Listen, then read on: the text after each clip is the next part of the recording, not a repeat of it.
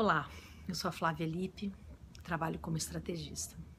Crio estratégias de vida, de carreira, com várias ferramentas diferentes, o coaching é uma delas. E, inclusive, crio estratégias para minha própria vida. Passei por um grande desafio e que tive que é, construir estratégias para sair dessa situação de uma forma é, saudável e, de certa forma, é, forte também para o que vier. O tema de hoje é o poder do dinheiro. Queria é, trocar com vocês essa ideia do que, que o dinheiro pode nos dar. Em termos é, concretos e físicos, né, o dinheiro pode um monte de coisa. Ele pode pagar um plano de saúde, colocar no, no hospital adequado para aquilo que você está tratando. É, pode comprar roupa, viagem, cursos, enfim.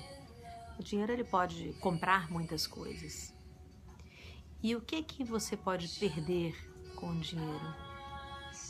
Ah, algumas pessoas podem dizer nada, né? O dinheiro não te faz perder nada.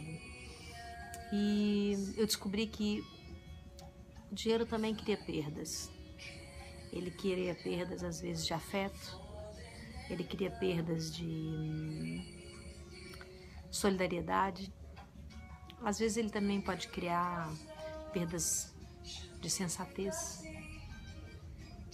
O dinheiro, quando ele está na linha de frente, é, e ele não está atribuído a um valor mais profundo, é, que é o amor e, e o respeito por essa energia e por essa conquista, ele se torna uma arma.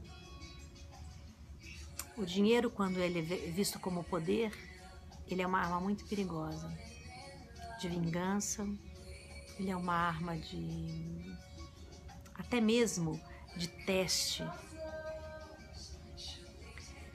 Eu vi muito de perto o que o dinheiro pode fazer. Eu tenho muita gratidão por ter aprendido a olhar o dinheiro é, de uma forma muito doce e, e ao mesmo tempo muito forte. Agradeço meus pais por terem me criado é, com a vontade de ser bom, boa pessoa, no lugar de ser rico. Eu vou te dizer, eu sou uma pessoa tão próspera, mas tão próspera,